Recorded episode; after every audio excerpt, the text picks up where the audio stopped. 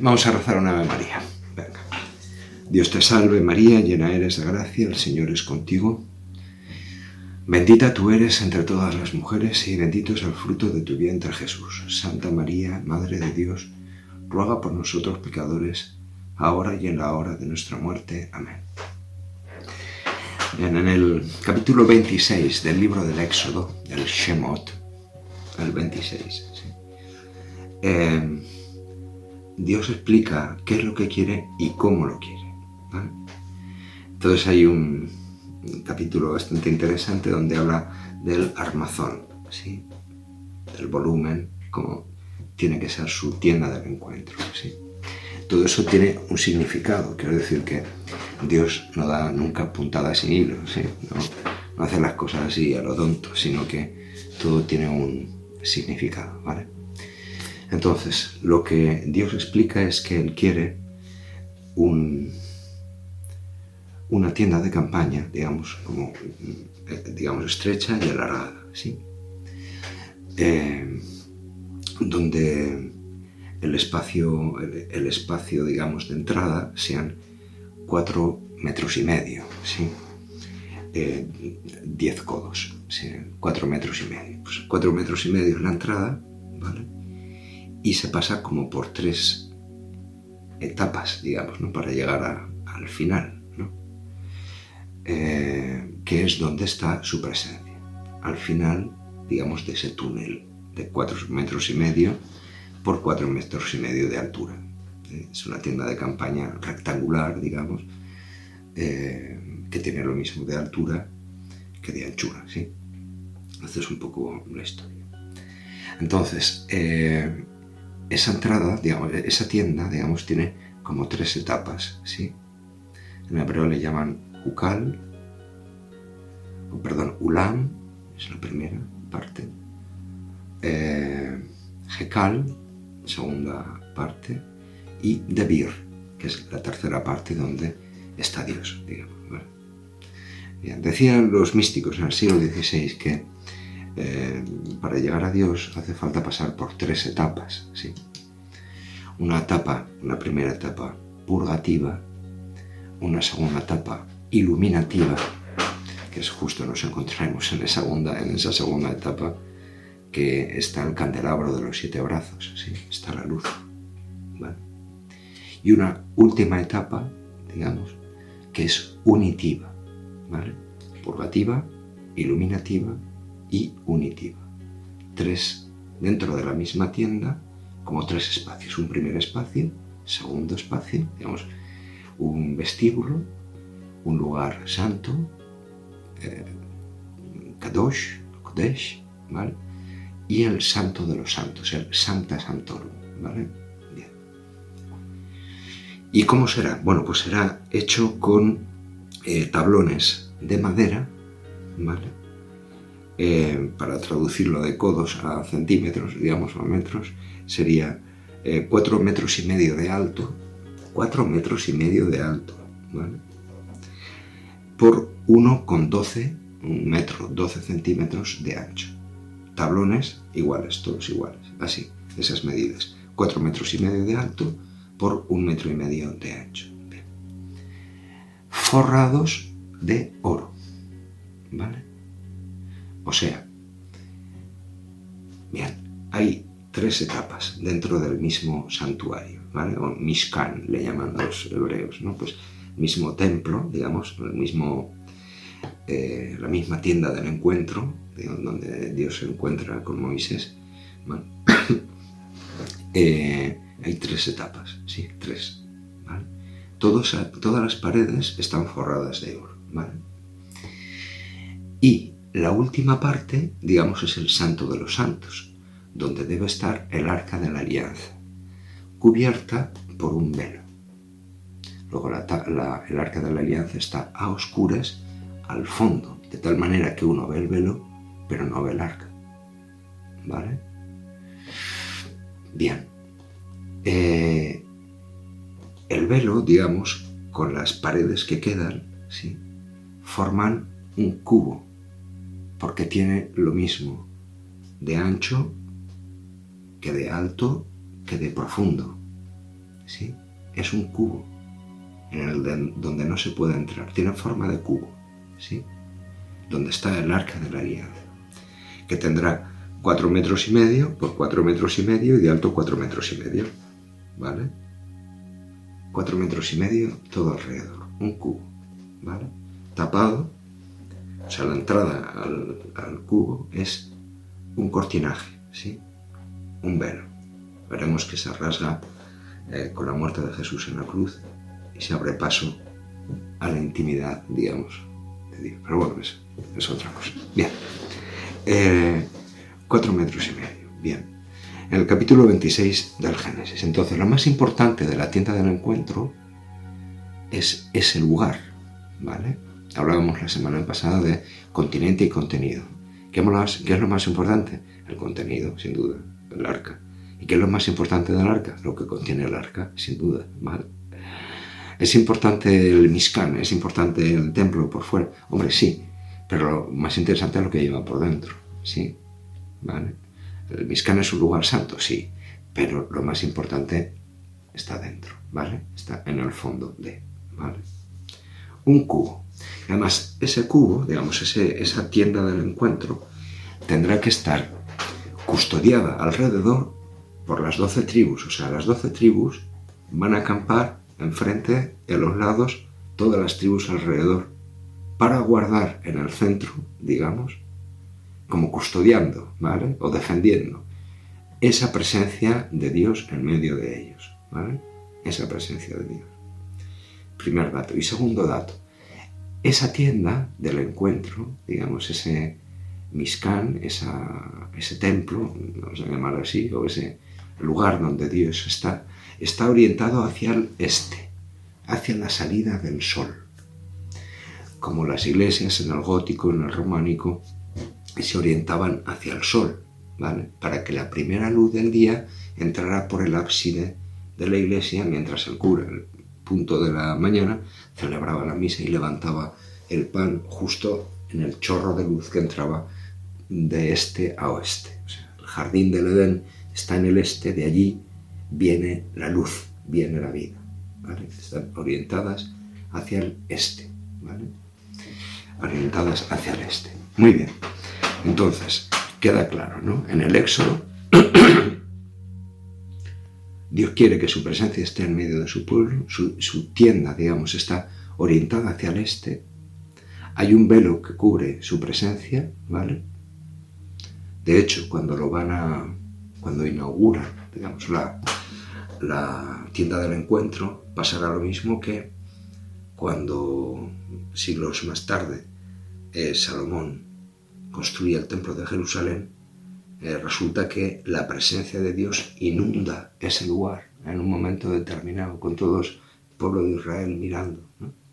Y los curas, digamos, los sacerdotes del templo tienen que salir porque la presencia de Dios llenaba todo aquel espacio. ¿vale? Vamos a imaginar una cosa. Si tú coges planchas de estas de madera. Y las cubres de oro, lo que pasa es que hacen un efecto espejo, ¿sí? El oro bruñido, ¿sí? Lo que hace es reflejar, refleja la luz, refleja las imágenes, ¿vale? Estaba prohibido en la Torah, ¿vale? está a oscuras. Pero si uno pudiera entrar en ese espacio, ¿vale? Uno encontraría la propia cara vista tres veces. Uno miraría y vería enfrente, a un lado y al otro. Tu cara, tú, tres, tres. Y a tu espalda el velo, no hay espejo, digamos, no hay oro. Tres veces tu cara, ¿vale? Veríamos tres imágenes digamos, del arca, más el arca que estaba ahí enfrente, cuatro. ¿Para quién es el arca? ¿Solamente para los judíos o es para todo el mundo? Tres, cuatro. ¿Eh? Me seguís, ¿no? Porque habéis visto las otras clases, me seguís un poco el chiste. Bien, dicen los cabalistas, digamos, los rabinos judíos que entienden muchísimo de estas cosas, que se han pagado toda su vida estudiando como locos, ¿vale? Eh, dicen que la cábala se puede resumir más o menos en esto, en que Dios mira su propia imagen como en un espejo. Y el final de la historia, ¿cuál es? El final de la historia es que lo real y la imagen se convierten en la misma cosa.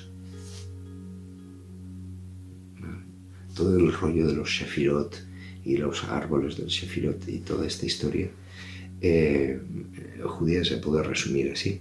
Bueno, igual esto es demasiado simple, pero bueno, es una explicación que a mí se me, se me queda, se me ocurre. El, eh, Dios mira su imagen en el espejo, ¿sí? ¿Quién está hecho su imagen?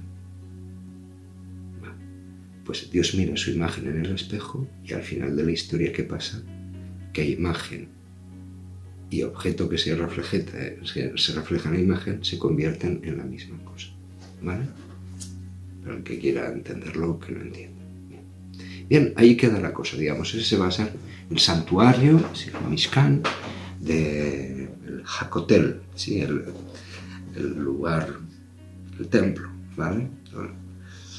Eh, que estaba, bueno, el, lugar, digamos, que Dios elige, un sitio itinerante, ¿sí? Como los beduinos, ¿sí?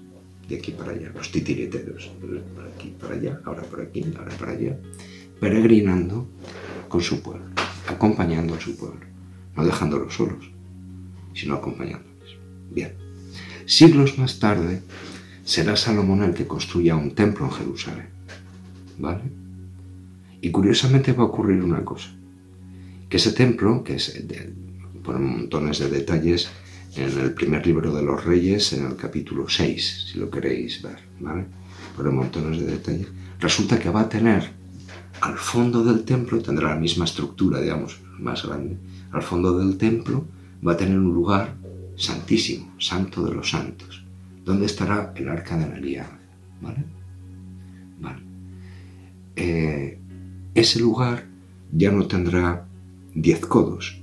En el templo de Salomón tendrá, perdón, sí, diez codos, que era la tienda del encuentro. Tendrá veinte codos. Veinte codos de ancho, veinte codos de largo y veinte codos de alto. Otro cubo. Otro cubo, ¿sí?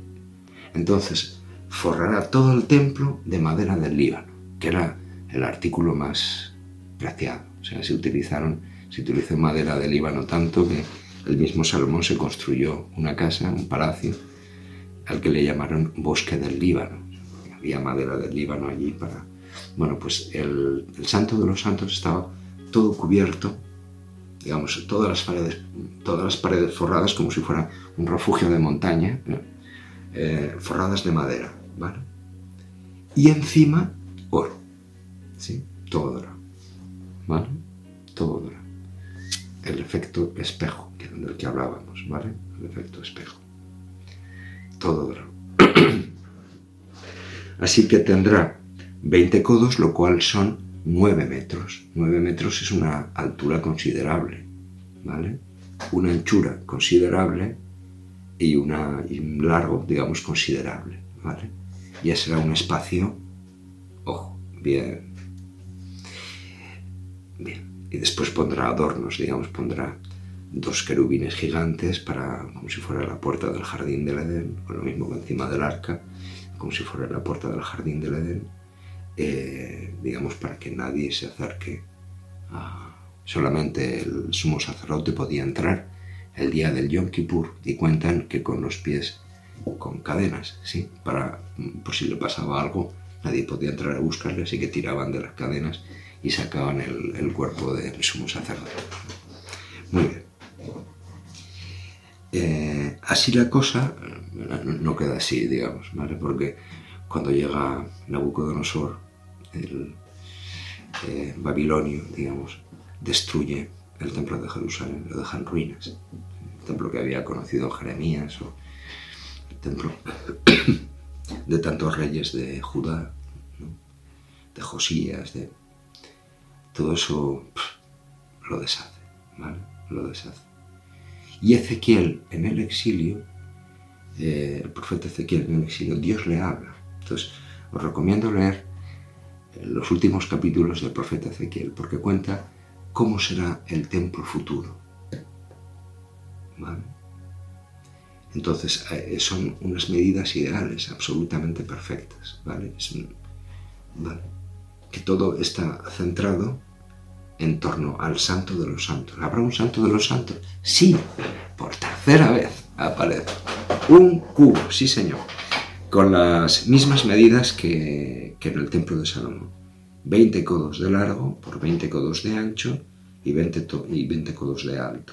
O sea, 9 metros por 9 metros por 9 metros. ¿Vale? Para que allí esté el arca de la alianza, la presencia de Dios, la sequina, la presencia de Dios por supuesto. ¿Vale? Bien, este templo eh, nunca se llegó a realizar. Atentos. Nunca se llegó a realizar en Jerusalén. ¿Vale? Pero sí que se hizo en España. ¿Sí? Felipe II rey de España, encargó a unos arquitectos italianos el hacer un palacio con las medidas del templo de Ezequiel.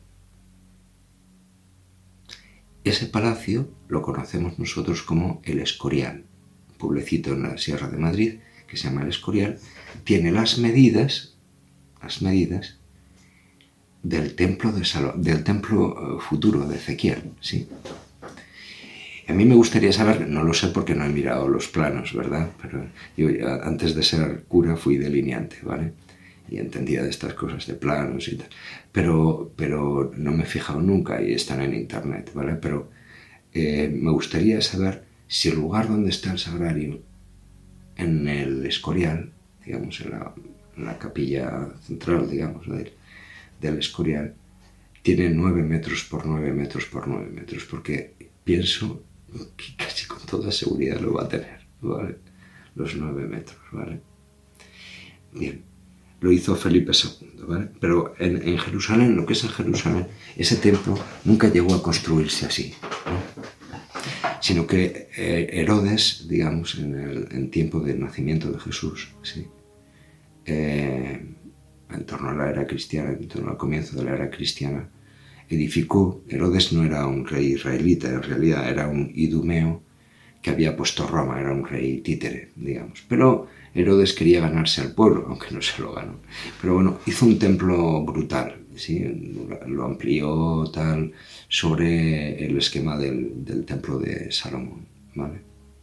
Y también hizo un cubo, ¿vale? Pero bueno, eh, ese es el templo que conoció Jesucristo, sin terminar, pero ese es el templo que conoció Jesucristo, el templo de Reyes, que era pues eso, una ampliación, digamos, de los restos que habían quedado de Nabucodonosor, el templo de, Salomón. En tiempos de Esdras y Nehemías reconstruyeron un poco y después eh, Herodes le pega aquello todo un esplendor con mármoles y con una joya, una maravilla del mundo.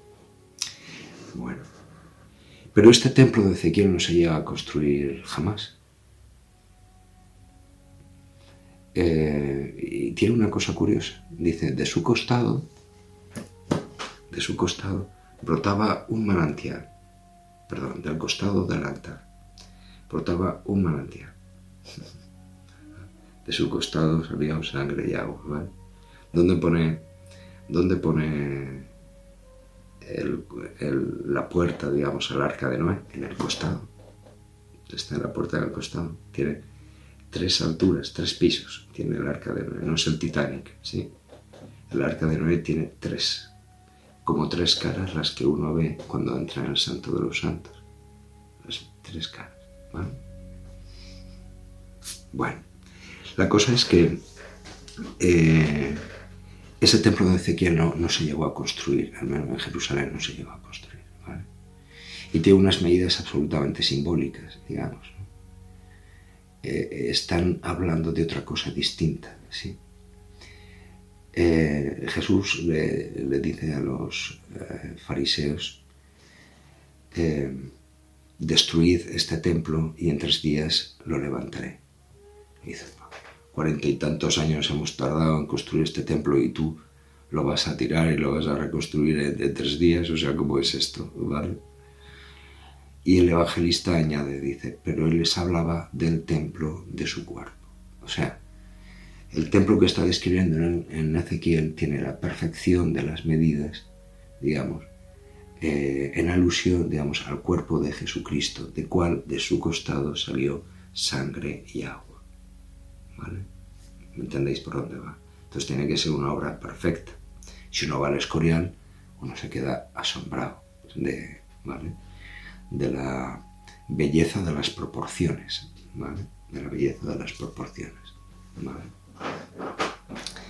Bien, así las cosas, así las cosas, eh, eh, nos vamos a ir eh, al Apocalipsis, ¿vale? Bueno, y algo que quería decir que por, que lo vierais, porque lo vierais más claro en el libro primero de los Reyes, el capítulo 8, cuando va a tomar eh, posesión de su templo una vez que le han construido eh, el templo de Salomón.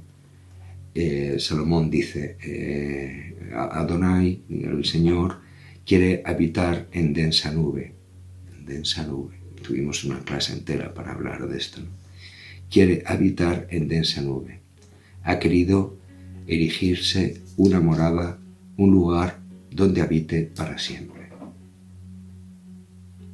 Ha querido erigirse una morada, como los hombres. ¿sí?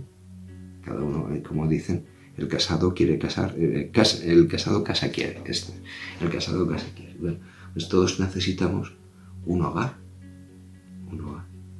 Dios también ha querido erigirse una morada, un lugar un punto de referencia. Juan Pablo II decía un lugar de encuentro entre Dios y el hombre. Pues un lugar de encuentro entre Dios y el hombre, ¿vale? Un lugar de encuentro. Por eso está todo ese anhelo, digamos, en, los judíos más piadosos hoy en día en Israel de reconstruir un tercer templo, ¿sí? Por tener un lugar de encuentro con la presencia misma de Dios. O sea, no, que no sea una sinagoga, sea todo en torno a la palabra, ¿verdad? Sino que sea donde Dios esté. Claro, la historia es que a Dios, como el mismo Salomón va a decir, no, no lo puede contener en el cielo, ¿cómo lo vamos a meter entre cuatro paredes en un cubo? Y Dios parece como que se resiste, porque pienso que dice, no. Eh, si a mí me meten entre cuatro paredes, ya lo hemos fastidiado, porque ahí estará lo sagrado y después estará lo profano. Mientras vengan aquí, vendrán con buenas intenciones, pero fuera se comportarán como paganos. Entonces, la cuestión no está en sagrado o profano, sino la cuestión es que si está Dios en medio, todo es santo. ¿sí? Todo es santo. Kodesh. ¿Vale? Santo. Bien. Entonces, ahora vamos a llevarnos una pequeña sorpresa. ¿Vale? encontramos en el, eh, libro del Apocalipsis que nos llama muchísimo la atención, teniendo como antecedente todo esto para poder entender lo que viene ahora. En el capítulo 21 de el Apocalipsis, hablamos del último libro de la Biblia, pasamos del segundo libro, del Shemot, del Éxodo, al último. ¿vale? Eh, dice, y tendrá doce puertas, habla de la Jerusalén futura, ¿sí? que desciende como una novia eh, que se adorna para su esposo.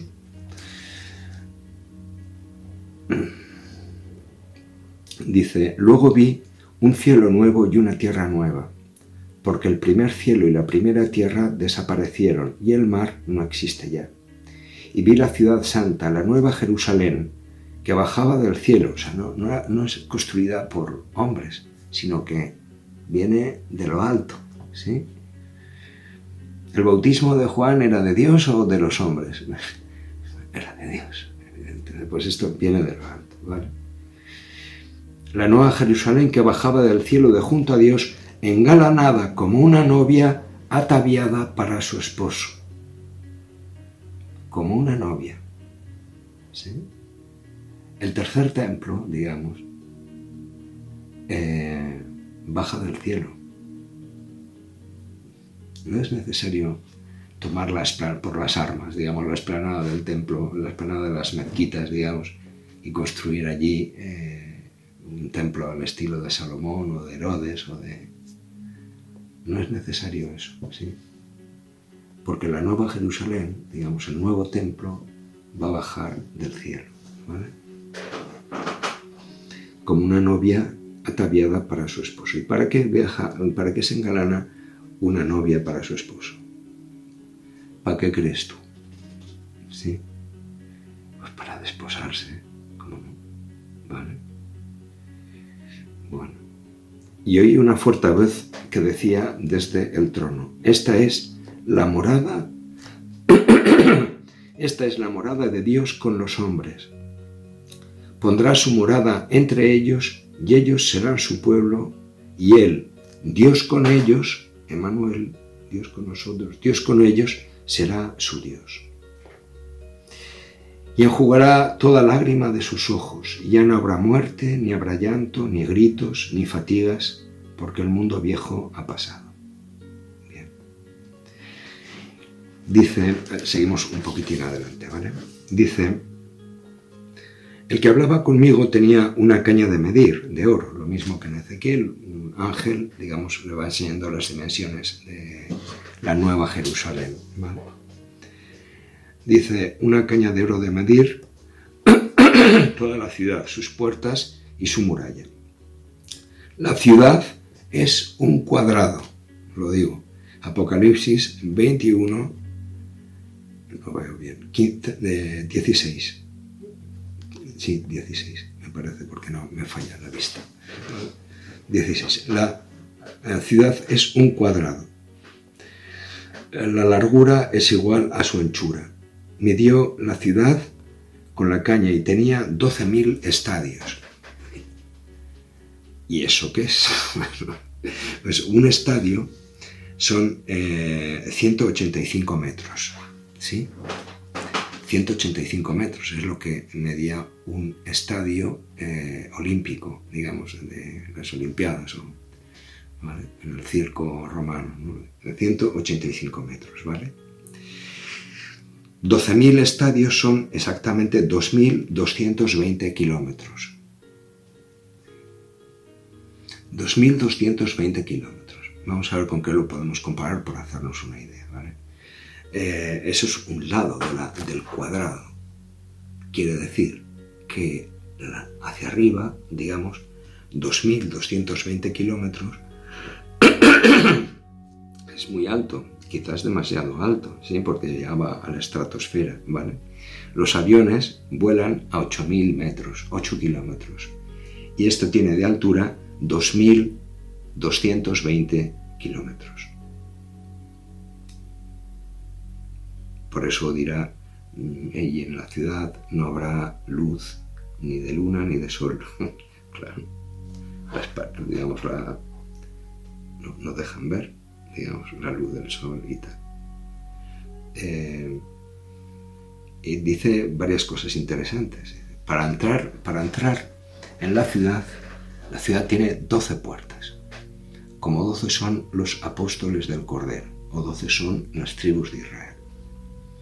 Solamente a través de esas puertas, o sea, vamos a entendernos, solamente por la palabra de los apóstoles se puede entrar en la ciudad, de, en la nueva Jerusalén, la que viene del cielo engranada como una novia que se adorna para su esposo. ¿Y cómo son las puertas de esa ciudad? Dicen que son de perla. Están, en toda la ciudad está las murallas, todo está lleno de piedras preciosas, sí. Y por dentro es eh, todo dorado, digamos como el santo de los santos, sí. Eh, con oro semejante al cristal digamos, semejante al cristal, un oro transparente. Lo cuenta así, no lo digo yo, podéis leerlo en el capítulo 21-22 del Apocalipsis.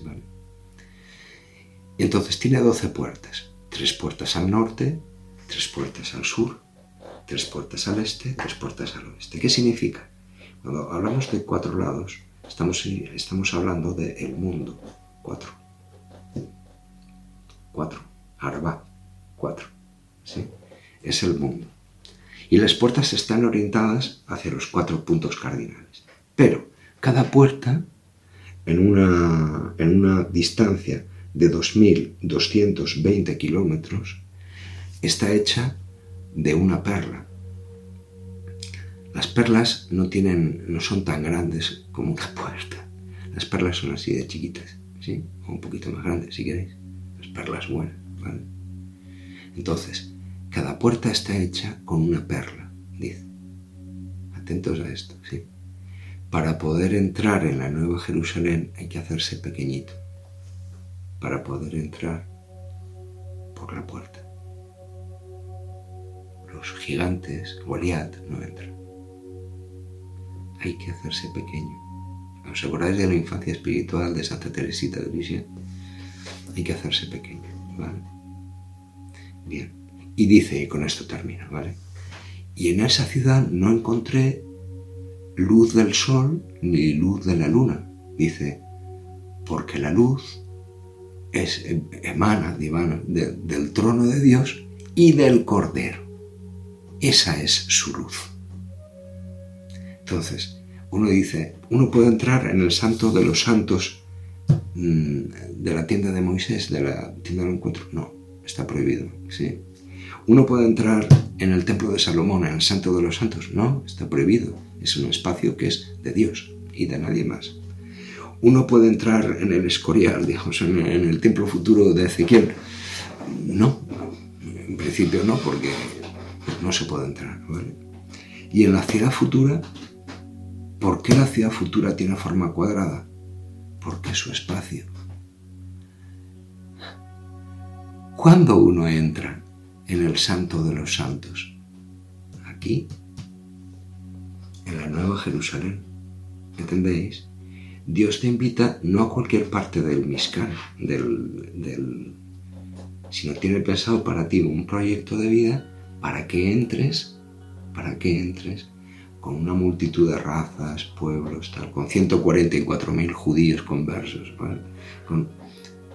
para que entres en el santo de los santos. ¿Son números simbólicos? Sí, son números simbólicos, sin duda, ¿vale? Pero vamos a imaginar en la literalidad del texto, ¿vale? Si el centro del mundo, digamos, el centro de esa ciudad, si donde tiene que caer, digamos, esa ciudad del cielo, digamos, engalanada como una novia que se adorna para su esposo. Fuera como decían en la Edad Media, ¿no? que el centro del mundo es Jerusalén, el ombligo del mundo. ¿sí? si cayera toda esa mole, digamos, de... ¿Cuántas personas podrían entrar ahí? Pues eh, prácticamente 5 billones de personas. 5 billones con B de personas. ¿Vale? No sé si lo he dicho antes y no lo digo ahora, porque habéis una idea de las distancias, ¿vale? Cada lado, digamos, de ese cubo sería la distancia que hay de Madrid a Varsovia, en Polonia. La distancia que hay es la distancia de uno de los lados de la Nueva Jerusalén. ¿Me entienden? Bien, pues si fuera Jerusalén el centro del mundo, probablemente lo es, sí, y cayera todo ese cubo encima, ¿Qué entraría dentro de la ciudad y qué entraría fuera? Bueno, entraría dentro de la ciudad. Eh, toda la nación siria hasta se partiría por arriba hasta una ciudad llamada Al-Rakaj, ¿vale? El Líbano completo, Egipto hasta después del delta, o sea, entraría todo el delta del Nilo, ¿vale? Eh, la isla de Chipre, entraría toda la península del Sinaí, digamos, con el Mar Rojo que la rodea y todo eso. Jordania, Arabia Saudí le pillaría parte de la Jerusalén futura, aunque una cosa interesante que me he fijado en Google eh, la ciudad de Medina y de la Meca no entrarían dentro de, este cubo, ¿vale? es geometría, digamos, son números. Irak entraría, pero no Bagdad o sea, entraría parte de Irak. La costa sur de Turquía, eh, digamos la, parte más baja de la península de Anatolia, la, parte más, la costa sur de Turquía y la isla de Rodas, ¿vale? la isla de Rodas. Chipre entraría también, ¿vale? La isla de Rodas, ¿vale? Este, ese sería para que os hagáis una idea, vamos, para que os hagáis una idea de las dimensiones del cielo.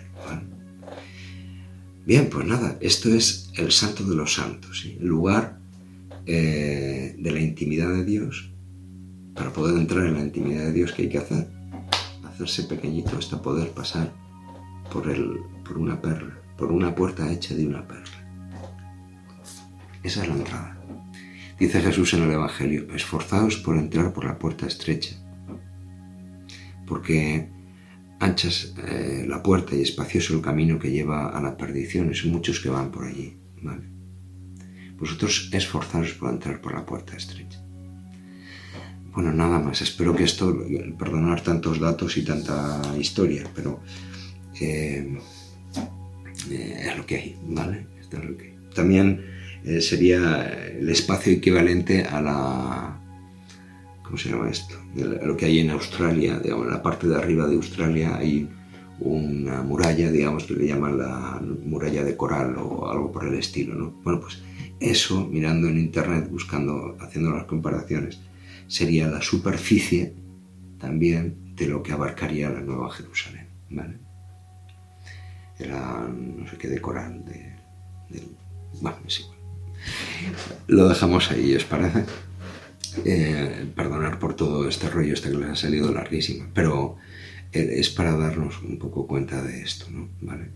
Dios nos invita a donde Él está, no donde están sus amigos, los sacerdotes haciendo tal, o el candelabro de siete brazos, o no sé cuántos, o no sé qué. No es entrar dentro del Mishkan, sino entrar dentro de dentro. El velo del templo se rasgó en dos de arriba abajo queda abierta, digamos, para todo el que quiera, judío o gentil. La intimidad de Dios queda abierta como una posibilidad. Si quieres puedes entrar, si no, no. Ahora, si quieres entrar tienes que hacerte muy pequeño. Os dejo. Chao. Nos vemos la semana próxima.